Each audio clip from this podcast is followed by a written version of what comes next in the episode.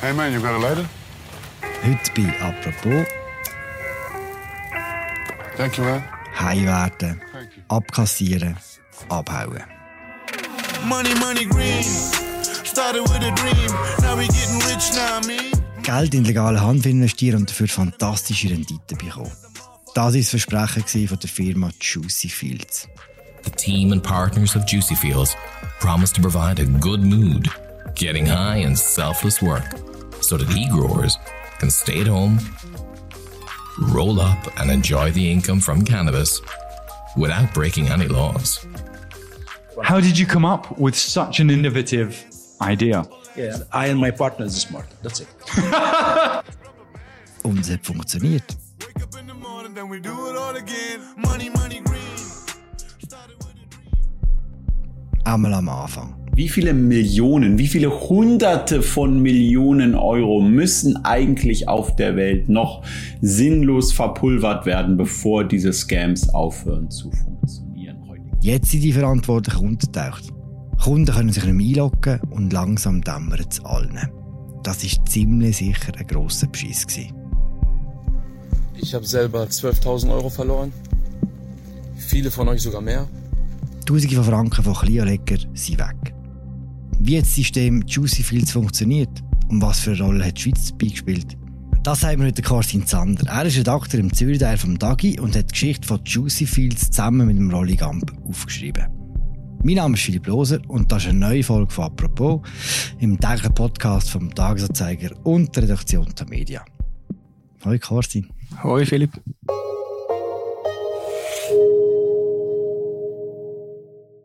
Karstin, Juicy Fields heisst die Firma, die dich jetzt schon länger beschäftigt. Wann ist die Firma zuerst mal auftaucht? Also nach eigenen Angaben ähm, hat Juicy Field gesagt, sie haben sich 2017 gegründet, äh, öffentlich auftaucht mit Angebot sind so 2020, ungefähr vor zwei Jahren also. Und was war das für Angebot? Gewesen? Sie haben sogenanntes E-Growing angeboten. Das heißt, sie haben gesagt, man kann bei ihnen in Hanfpflanzen investieren, die dann zu medizinischem Cannabis verarbeitet und verkauft werden. Und sie haben Leute gesucht, die quasi einzelne Pflanzen kaufen und dann davon profitieren, wenn dann die Pflanzen verarbeitet worden sind und verkauft werden. Die Verantwortlichen haben das auch in ziemlich fancy Videos selber erklärt. Wir hören mal in so eins rein. Daniel and thousands more from their sofa are helping to produce medicinal plants. And they're able to watch these plants grow by CCTV. When harvest process is done, they get the profits shared. JuicyFields.io makes it possible. The team and partners of Juicy Fields promise to provide a good mood, getting high and selfless work, so that e-growers can stay at home, roll up and enjoy the income from cannabis without breaking any laws. Das sind einigermaßen nachvollziehbar, aber jetzt einfach nochmal ganz konkret. Die Plantage, wo sind denn die überall? Also Juicy Field sagt, die grösste Plantage sei in Portugal. Sie haben aber auch andere Plantagen in anderen Ländern wie Kolumbien, Südafrika, Nordmazedonien.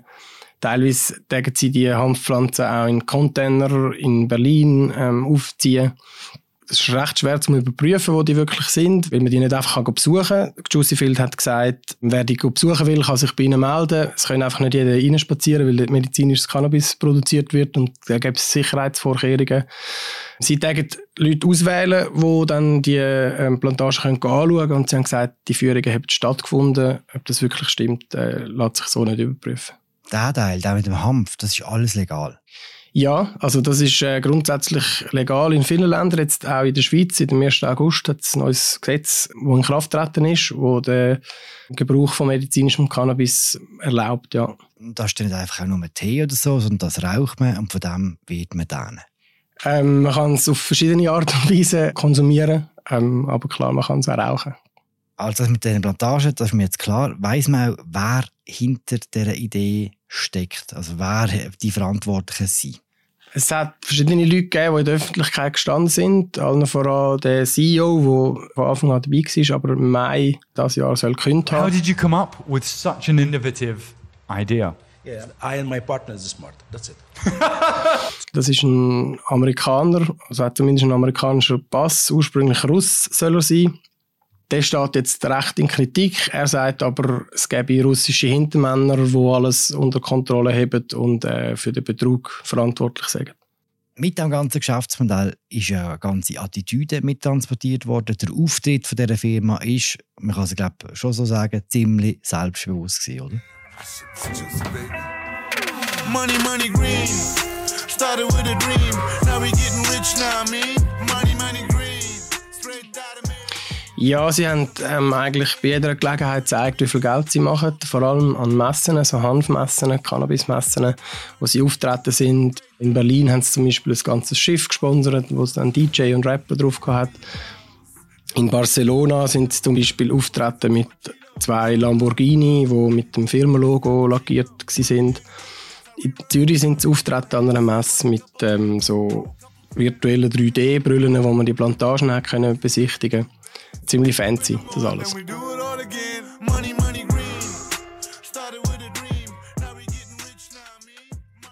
Man hat die Plantage in Portugal und anderswo, man hat selbstbewusste Auftreten thematisiert von Juicy Fields.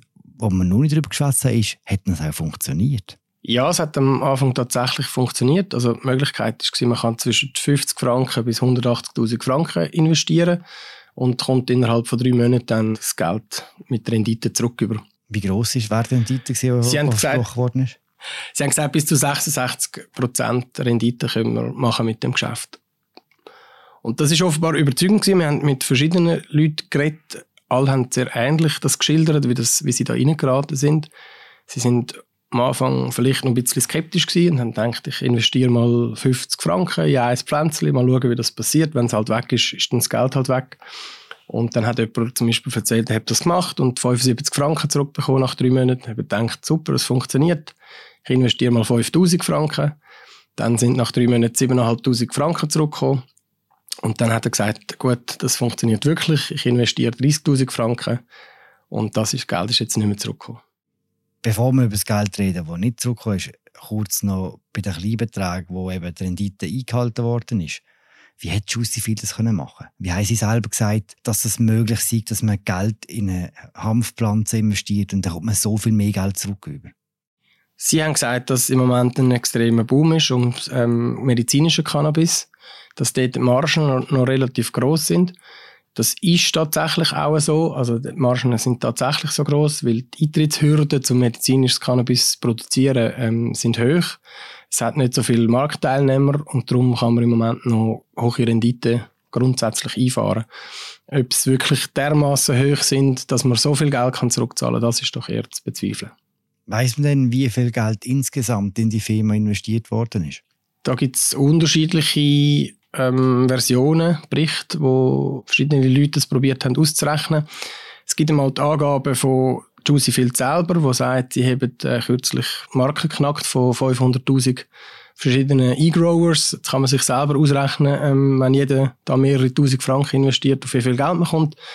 Andere sagen aber, die Zahl ist sehr unrealistisch. Das sind höchstens mehrere 10.000 Leute gewesen. Ich glaube, man kann sagen, dass mindestens mehrere Millionen bis maximal mehrere Milliarden Franken da drin sind. Ist eine relativ grosse Range, aber ähm, es ist sicher viel Geld. Mhm. Hat denn niemand zweifelt an diesen grossen Renditen? Jetzt, nachdem es aufgeflogen ist, sagen natürlich alle, sie haben es schon gewusst, besonders in der Branche, mit Leuten aus der Branche, die wir geredet haben. Es hat aber auch schon vorher Leute gegeben, die gesagt haben, das ist ein Betrug. Juicyfield hat das aber sehr geschickt gemacht. Sie haben vor allem über soziale Medien oder auch den Nachrichtendienst Telegram haben sie so Channels gehabt, wo von Juicyfield Mitarbeitern betreut sind, die dort Fragen beantwortet haben oder, oder geholfen haben bei Problemen. Und dort haben sich ganz viele verschiedene E-Growers austauscht. Und immer wenn jemand gekommen ist und gesagt hat, das ist doch irgendwie alles Betrug, dann sind äh, auf den einen ganz viele andere gekommen, die gesagt haben, nein, nein, es hat funktioniert, das auch mit Screenshots und so bewiesen haben.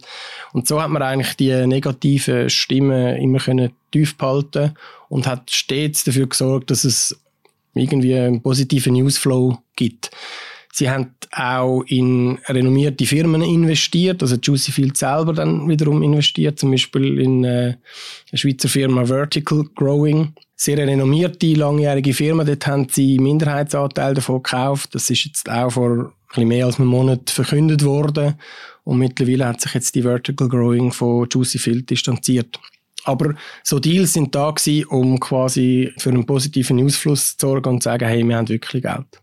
Du hast gesagt, es hat so lange funktioniert, bis es aufgeflogen ist. Wie ist es aufgeflogen? Was ist aufgeflogen? Also einerseits muss ich sagen, Juicy Field besteht aus einem Firmenkonstrukt von verschiedenen Firmen. Es hat dort eine Firma in Deutschland, die ist schon länger, vor mehreren Monaten, auf den Radar von BaFin, das ist die deutsche Finanzmarktaufsicht. Die haben gesagt, dass Juicy Field keine Bewilligung hat für die Tätigkeiten, die sie da machen.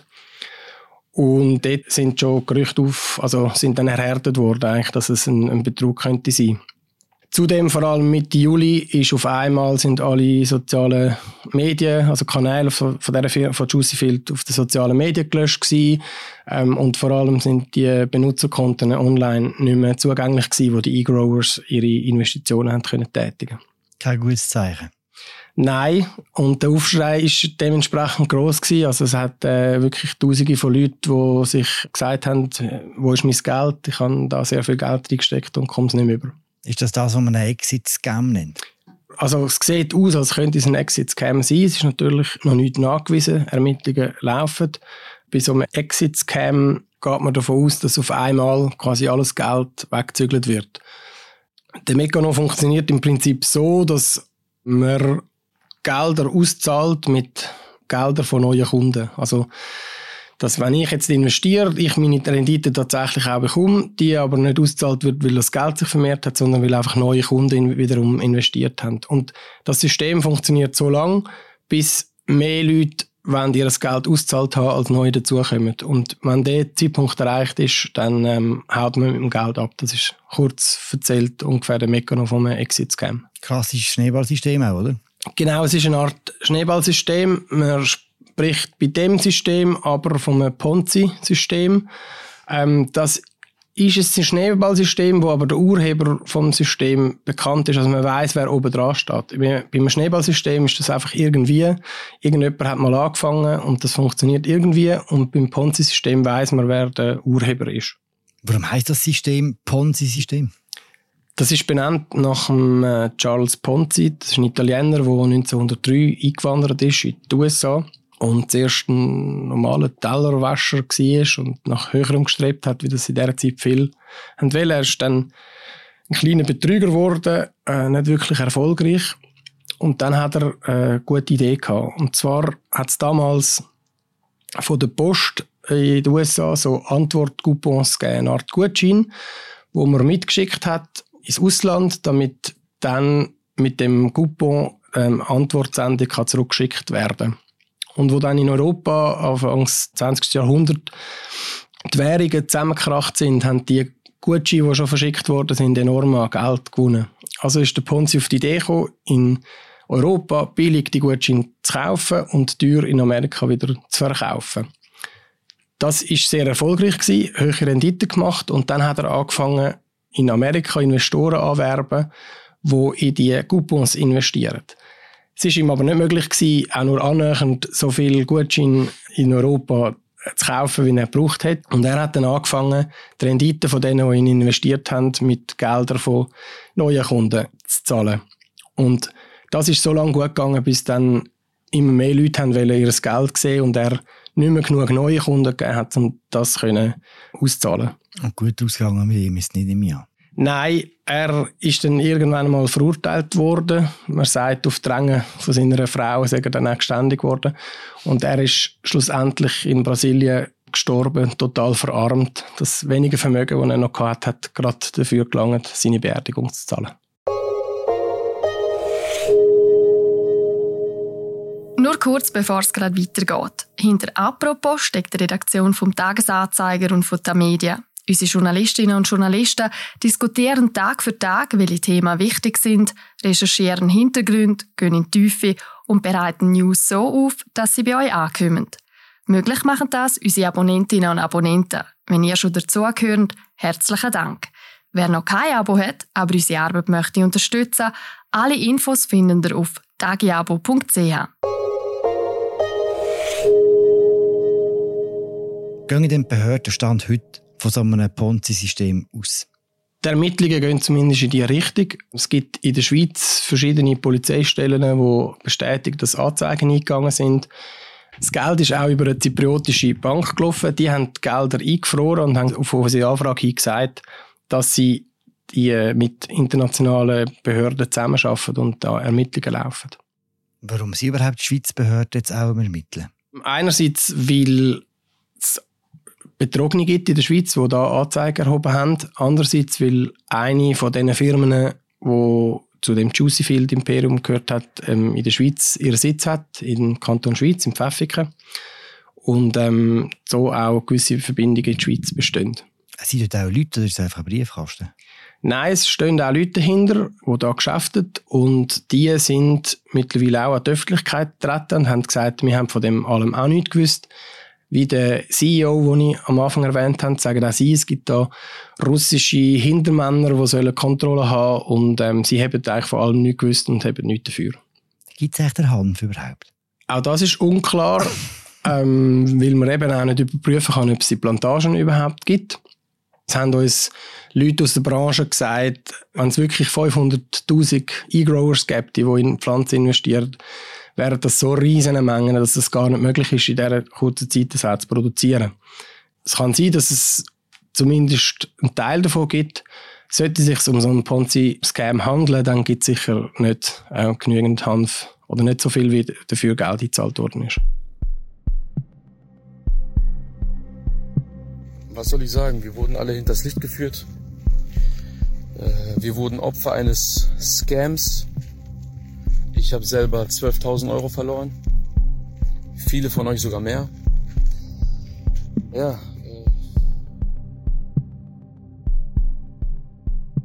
Das Einzige, was in dieser Geschichte sicher ist, Anlegerinnen und Anleger haben Geld eingezahlt und haben momentan keinen Zugriff auf das Geld. Gibt es eine Chance, dass die irgendwann mal ihr Geld zurückbekommen? Die Chance ist wahrscheinlich sehr klein. Selbst wenn wir die Verantwortlichen verwünschen, müssten wir alles Geld auch noch können, ähm, sicherstellen, wo, wo da eingezahlt worden ist und das dann auch ähm, wieder können auszahlen. Da ist sicher äh, die Hoffnung da, dass das wieder zurückkommt, aber die Chancen sind sehr klein. Es gibt auch einen Teil von der Community, wo immer noch daran glaubt, dass es einfach Komplikationen gibt, dass es technische Probleme gibt, warum die Konten online gesperrt sind, dass da etwas dran ist an den russischen Hintermännern und dass vielleicht das System wieder zum Laufen kommt und der Hanf wieder wächst und sie dann ihr Geld wieder bekommen.